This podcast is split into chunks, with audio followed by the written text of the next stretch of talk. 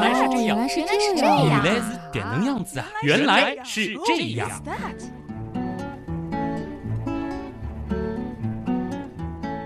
欢迎来到原来是这样。大家好，我是旭东。大家好，我是子琳。上期节目我们是讲了 A 四纸哈，这个节目播出之后呢，的确有一些数学不好的朋友表示，哎呦，听晕了。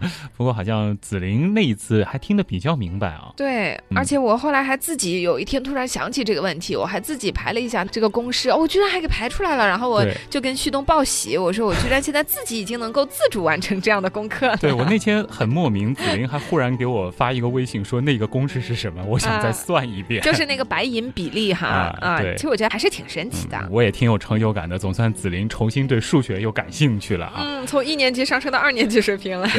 不过呢，在我们很多的互动平台里，表示喜欢那个选题的朋友也很多。看来大家对于纸这种谁也离不开的东西，还是有很大兴趣的啊。嗯。旭东刀科学的这个微信之前啊，也向大家征集了关于纸的问题，有问说纸为什么可以划破手，还有问说纸可以对折几次啊，啊有很多问题。纸可以对折几次这个问题，可能熟悉原来是这样的朋友应该有印象啊。第三期、第四期的时候，我们曾经解释过，有兴趣呢可以回听一下。简单的说一下，目前有一个世界纪录，就是国外有一群中学生是用了三公里多长的卷筒卫生纸哦，对折了十三次，创造了一个世界纪录。这个纸对折之后呢，是有八千层，非常的震撼。还有网友呢会问这个硫酸纸它是什么，甚至呢、还有同学在问纸真的是中国人发明的吗？哎呦，这个问题大了啊！是，但关于纸的问题实在是太多了。嗯，今天呢，我们就好好的来说一回。纸，纸，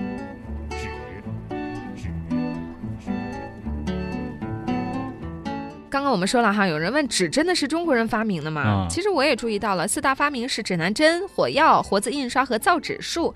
那是不是说在蔡伦的造纸术之前就已经有纸了？甚至不仅仅在中国，国外也出现了纸呢？这里边其实就提到了我们的四大发明是造纸术，而嗯不是纸，啊，对，对吧？这是的确会让很多人来产生一个疑问的，就是造纸术，蔡伦的这个造纸术肯定是中国人发明的，那纸本身呢？这其实牵扯到的呢是一个关于定义的问题，就是我们怎么来定义纸。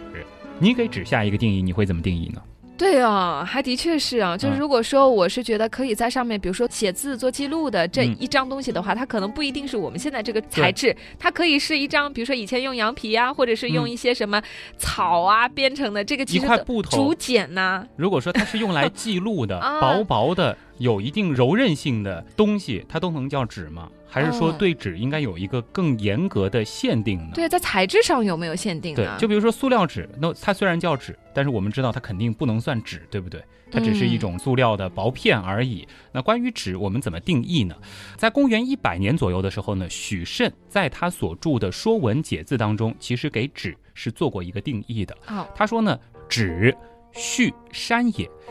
这里边呢是提供了两个关键字，一个续，棉絮的絮；山呢是上面一个草，下面一个占星的占。嗯，这什么意思呢？根据《说文解字》的解释，絮呢是避免也，也就是说呢，絮呢它是由破布及废蚕茧而取得的这种必救的纤维。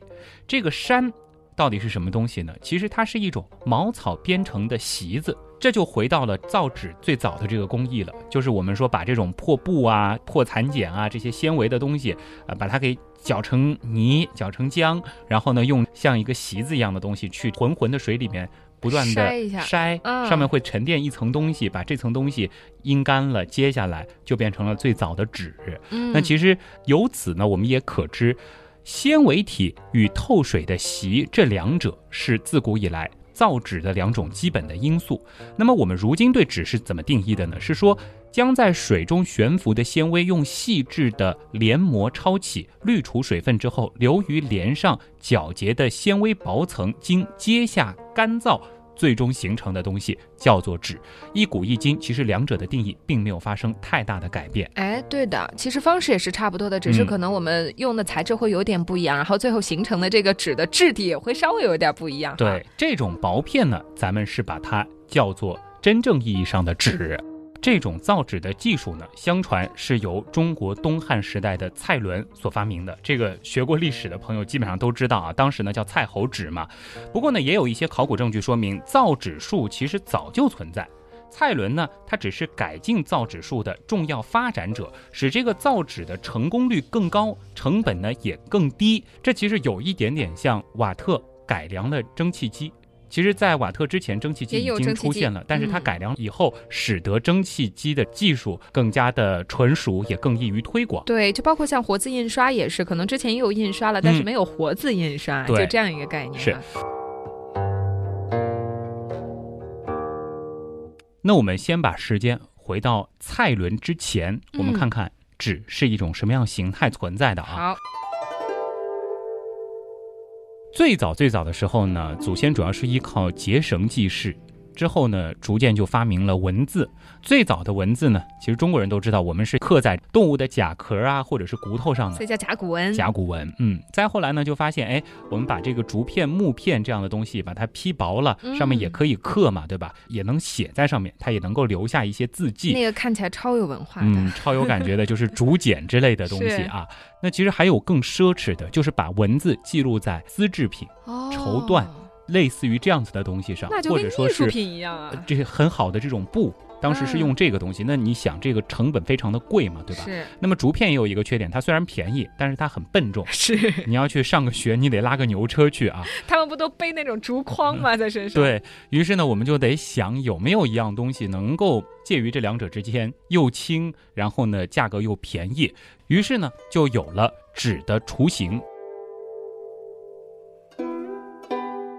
纸的雏形最早是怎么来的呢？其实据说是源于妇女在河边淘洗那些棉絮。当时有一些这个妇女啊，家里有很多的这种破布啊，有一些纺织的时候剩下来的一些这种什么线头啊，这样子的棉絮，找一个筐在河水里边洗一洗，想想能不能废物再利用一下。然后洗着洗着呢，就发现，在这个筐的底下，啊逐渐就会沉淀一层，既不是布吧。但也是这种薄薄的一片一片的东西，哦，只是呢，它并不是很牢固，就是其实是一些絮，它结在上面了，对，可能你每一次也没有去把它清理干净，然后一晒干，它其实就自然形成了一个膜一样的东西。这层膜呢，把它揭下来，会发现其实晾晾干以后，它的这个质地还是不错的。呃，虽然说你没法这个真当衣服穿啊，因为下一次洗基本上就报废了，但是却能够在上面留下一些字迹。这个呢，其实是有了一个纸的最早的概念。这种技术呢，逐渐呢就被我们的先人开始改良了。只是当时的那个工艺呢，还是比较的复杂。出来的这个纸张出品并不是特别的好，价格呢也是比较贵的，并不能达到普通老百姓都用得起的这个程度啊。那就又背离了初衷了，对吧？是。一直到了蔡伦的时候呢，他把这个技术大大的改进了一下。相关的这个证据呢，大家有兴趣也可以去进行一下搜索。因为蔡伦呢其实是东汉时代的，是公元六十三年到一百二十一年。那其实我们现在最早出土的纸张，西汉的时候就已经有了。从这一点呢，也可以证明蔡伦他并不是真正造纸术的发明者。他呢，应该是一个发展者。其实问题的第一部分呢，我们差不多已经解决了，就是纸到底是不是中国人发明的？那根据刚才对于纸的那一系列定义呢，我们可以得出一个结论，那它一定是中国人发明的。那你刚刚说到是在我们的这个历史上，包括我们熟悉的一些这个历史人物哈，然后有了这种纸的一个雏形，但是其实就是在我们的印象当中。除了中国以外，哈，其他的国家好像在古代也曾经看到他们拿着一些类似于纸一样的东西，比如说埃及，他会留下很多壁画嘛。对，我们也经常在网上可以看到。然后有的时候他们好像手里端着呀什么，也感觉就是那种一卷一卷的，不知道那个是不是纸啊？哎，有的时候他们也会宣读一个什么法典，手上拿着一张薄薄的，那个呢，它其实也是纸，嗯，但是呢，必须要在这个纸前面加上一个词语，叫缩草纸。这种缩草纸的历史呢，倒真的是非常的悠久。但是呢，我们接下来会通过它的工艺来判断一下，它到底算不算真正意义上的纸。嗯。公元前三千年的时候，其实埃及就已经出现了缩草纸。这种纸是什么样子的呢？我们先来说一下它的这个制作的方法啊。缩草纸，我们念缩，但是它这个字，你可能看到这个字会感觉是念沙，上面一个草字头，下面是沙。缩草纸呢，顾名思义，就是用缩草作为原材料制成的纸。这个缩草呢，它是长在那种浅浅的水边，看上去呢是有一点点像芦苇。古埃及人呢就把这种植物给它收割下来，然后呢把它的这个硬质的绿色外壳给削去，里边呢会留下这种浅色的内筋，再把它切成四十厘米左右的长条，再进一步的切成一片一片的薄片。切完之后呢，这个薄片要在水里面泡至少六天，除去里边的糖分。在这之后呢，把这些长条并排的放成一层，在上面呢覆盖上另一层，两层薄片之间呢还要相互垂直，然后呢再经过一系列的这种压平啊、阴干啊、榨水分等等的工艺，最后呢形成了一张成品的缩草纸。这种纸呢是不能正反两面写的，要写的话，我们是得在。书写的这一面要施上一层胶，使得这个墨水啊在书写的时候不会渗开。嗯，你发现吗？其实刚才我们描述的这个工艺和我们造纸的这种工艺是完全不一样的。是，它更像是编席子。对，有没有这种感觉？因为是垂直的那个感觉。对，其实它是一丝一丝的这个垂直的纤维，有一点像是一种编织物。它这个很复杂哎，我非常非常的复杂。所以接下来呢，我们也一起想一想，它到底是不是纸呢？我们说啊，你如果把它定义成它是一种书写的植物制品，且是薄片的话，它也符合纸的定义。但是如果说我们对纸的定义必须是这种用纸浆筛出来的，那它就不能算纸。这种纸其实对于古埃及来说，它是非常非常重要的。同时呢，因为它的工艺非常的复杂，原料其实也很昂贵啊。当时是非常非常高端的奢侈品。我们那次开玩笑说 A4 纸是这个白银长方形，觉得高端，对吧？在古埃及的时候，能用纸的那只有法老和非常非常富有的贵族才能用这种缩草纸。嗯，也就是说，也就是我们在那些壁画当中能看到了，真的是老百姓的这个生活绝对用不起。这个缩草纸上写文字呢，也是一件非常神圣的事情啊，不是一般人都能写的，得专门受过训练的书记才能够写上去。另外，其实可以说一个小知识，就是我们说英文的纸是 paper，对不对？它为什么没有用我们汉语的这个纸纸？啊，因为有的东西如果是中国人发明的，或者是只有中国有的，它可能它可能会功夫什么，它就是之类的，它其实会有一些音译的成分在啊。Paper 其实它是源于古埃及人对沙草纸的一种称呼，他们把沙草纸呢就叫做法老的财产。埃及人管它叫什么呢？叫 paper 啊。哦，你连埃及文都会说，还是照着这个拼音读的。然后这个词语呢传到了古希腊，然后呢又影响了拉丁语，最后呢就变成了英语当中对纸的称呼，就是 paper 了。嗯。另外呢，这个缩草纸其实对于当时的埃及来说也是非常重要的一个出口创汇工具。他们每年是要生产这样的纸，然后卖给周边的国家的。当时呢，古希腊的历史学家也会用缩草纸来记录，而且呢，这种纸一直是被使用到了公元八世纪左右，一直到咱们中国的这种造纸技术传到了欧洲，才逐渐取代了缩草纸。当然呢，其实他们真正用上纸之前呢，还有一种材质的，我们说打引号的纸，他们也是在用的。呃，这个呢，可能也有很多朋友非常的熟悉，就是羊皮纸或者叫兽皮纸。那如果是这样说的话，这个羊皮纸和你说的兽皮纸，包括我们知道牛皮纸哈，它们是纸吗？牛皮纸我们先放在一边，我们先说说看这些兽皮纸。好啊，羊皮纸。那羊皮纸顾名思义，它就是羊皮做的。羊皮做的，那它的确也符合我们对于纸的这个某几方面的定义吧。首先，它是能写的，嗯啊，它是看上去白白的，它是比较柔软的，是对吧？它有一定的韧性，但是呢，因为它是动物制品，它是纸又不是纸。它只是一种记录文字的载体了。对，羊皮纸是怎么会被发明的呢？它其实和缩草纸还有一点关系啊。啊，我们刚才说了，就是埃及人是把这个缩草纸当做是法老的财产嘛，对吧？这是一个重要的战略物资，它是会出口给一些周边的国家，尤其是地中海沿岸的一些国家。但是呢，当时在土耳其这个地方啊，有一个城邦叫做帕加马。这个地方呢，它的这个文化软实力很强。那个法老就想呢，不能让我们的这个纸输出给他们了。结果他们拿了这个纸以后，啊，他们也创造出更辉煌的文化了。到时候文化入侵了，我们的这个埃及臣民都不看我们写的小说了，是读他们的小说了，不能帮助他。对 于是呢，他们就下令禁止向这个地方。出口缩草纸。啊，但是人家也有迫切的这个文化需求，是不是？我们得自己也想办法需要有一种东西能写啊。嗯，而且你说埃及的这个缩草纸好是好啊，这个高档是高档，太贵了。一个是贵，嗯一个是每年我们能获取的这个量也并不是很多嘛。哦，那我们就想一个别的办法了吧？然后他们就看上了羊身上的这个皮啊嗯，，这个纸是怎么做的呢？用羊皮啊，经过石灰水浸泡之后，把这个羊毛给脱掉，脱掉之后呢，再把两面给刮薄了，然后再拉伸。拉伸的这个过程当中呢，让它干燥，再打磨，就形成了一种新的书写材料。羊皮纸它的这个英文名称 parchment，其实它就是来源于我们刚才说到的这个城市，叫做帕加加。马，嗯，帕加马呢，其实也是希腊时期的一个文化中心，因为当时整个土耳其和希腊他们的这个文化是有非常紧密的联系的啊。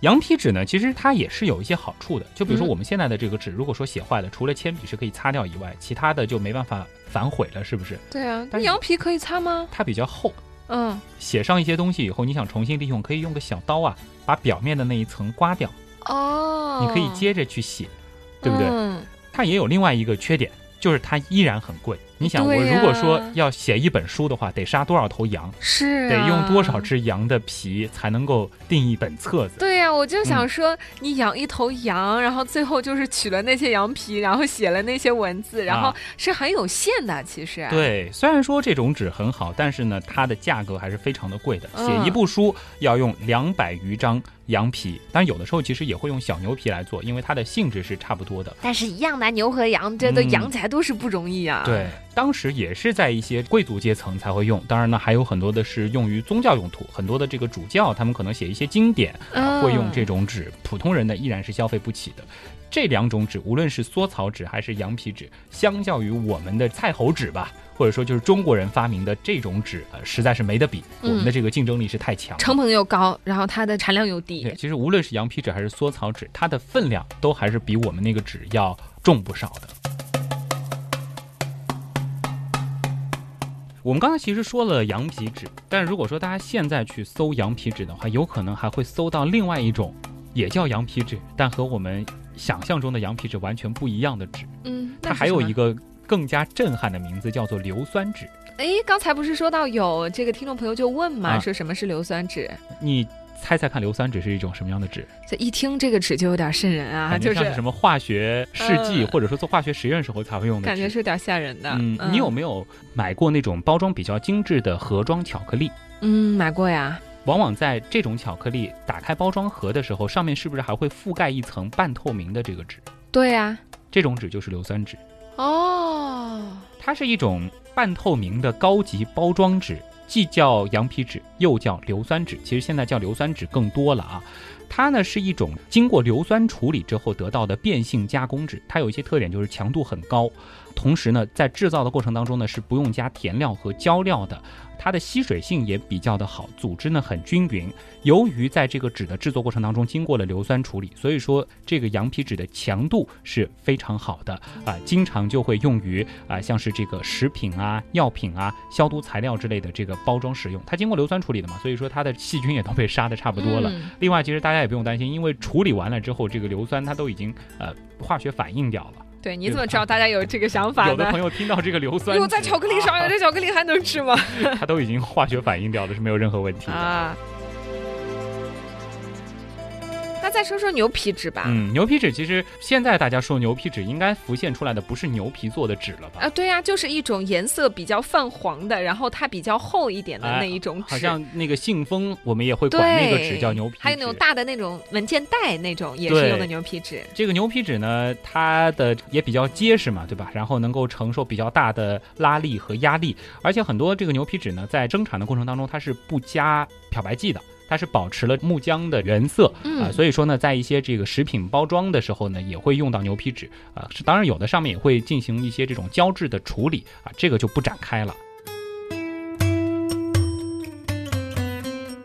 说到这儿呢，其实我们已经说了好多的纸了啊，我们回回课玩一个纸的接龙，好不好？好，我先开始。嗯，铅画纸、铜板纸、宣纸、硬卡纸、硫酸纸、羊皮纸、牛皮纸呃缩草纸、啊，刚刚说的对吧？卫生纸、萌妹纸。女汉纸，纸 最后这很多啊。最后这两个是开玩笑的。说几个纸吧，铅画纸，小时候你知道它怎么写吗？我不知道，因为特别上海话里面其实很难去对，然后就一直觉得是开开花的纸 纸啊，不太明白它到底是什么意思呃。今天把这个字写出来了，大家应该都明白了啊，就是铅笔的铅，嗯，然后画画的画画的画，其实它就是用于铅笔画的一种纸，它表面比较粗糙，质地又比较硬，就适合呢来表现呃铅笔画的质感和层次，也是最常用的一种素描用纸了。嗯。还有刚刚说铜版纸，嗯我们其实，在一些书呀，嗯，特别是那种它里面有到一些画，对杂志，啊其实用到很多。我们用铜版纸其实用的很多，而且铜版纸相信还是有一些朋友比较熟悉的啊，尤其是那些号称喜欢书的，嗯会说，哎呀，这本书的装帧是非常精美的，一般价格都比较贵啊。用了很多的铜版纸。但是铜版纸跟铜版有关系吗？铜版纸好像里边不含铜嘛，是不是？嗯，那它为什么是铜版呢？难道它是用铜版印刷的吗？我们来看一下啊，铜版纸它的这个英文呢是 art paper，艺术纸就是艺术纸。对，其实在我国三十年代的时候，曾经也把这种纸翻译成美术纸，呃，因为当初在欧洲拿这种纸呢是用来印刷那种精美的名画，在印这种名画的时候呢，它是需要用一种特殊的印版，就是用铜板经过腐蚀之后产生的一种痕迹来印这种画的。所以咱们给这种纸起一个正式名字的时候呢，就根据它最初的这种用途啊，把它命名成了铜版纸。嗯，当然，现在其实已经不需要用铜版才能印刷了，只是我们保留了当时的这个名字，就把这种 art paper 译作了铜版纸。好，还有一种非常有文化底蕴的纸哈，你嗯刚刚说到的宣纸，宣纸，嗯呃，你之前怎么理解宣纸这种纸？它为什么叫宣纸呢？啊，从来没有理解过。就是在小的时候，我记得写书法啊，你就是一般会有一种比较普通的纸，就是用来练习的，比较粗糙的。啊，然后如果说你是写的比较好的，然后想把这个作品要留下来的，嗯就可能要花大价钱去买宣纸。宣纸是什么呢？其实就是宣城的纸。宣城啊，是、我们说这个笔墨纸砚，其实每一个文房四宝都有一个出产的圣地。那么哦纸就是一个叫宣城的地方，是在安徽有一个叫宁国的地方，这下面呢有一个宣城，然后它就出产一种纸特别的好，就叫宣纸。那么宣纸呢是起源于唐代的，历代相沿。这种纸有一个特点，就是它非常容易保存，而且呢时间放久了也不会脆，上面的字画呢也不容易褪色，所以呢还有一个叫法叫纸寿千年，它可以嗯存放千年之久啊。呃，听了今天的节目，大家也应该知道了，这个宣纸之所以叫宣纸，是因为它是宣城这个地方产的纸，原来是这样。就是这样。不知不觉啊，一期节目的时间竟然也就光说了纸的历史，然后说了好几种纸，但其实关于纸，还是有一些生活冷问题是可以问的。嗯比如说，其实我们在上一期节目结尾的时候曾经提到过的，就是纸对折之后，这个折痕到底是怎么回事？它有可能像衣服那样把这个折痕给熨平吗？对，上次你问了这个问题以后啊，它就一直萦绕在我的脑中啊，我就想说，旭东既然这么问，说明这个折痕是可以消除的吧？哎那到底有什么方法可以办到呢？嗯，还有一个问题就是，你有没有遇到过这种情况？比如说你在写作业，结果边上的水被打翻了，嗯，这个水把你的作业本给弄湿了，然后再等这个作业本干了之后，整个就皱巴巴的，是不是？对，就是有水的那个部分，它就会凹凸不平，对，就跟别的地方不一样。为什么纸进了水之后再变干，它就会皱起来呢？嗯，还有包括为什么有的书放的时间长了它就变黄了，但有的书它却不会？问题其实很多啊。嗯，呃，关于纸的问题呢，一期节目说不够，咱们留到下期再说纸。原来是这样，就是这样。我是旭东，我是子玲。咱们下期再见。王子骑白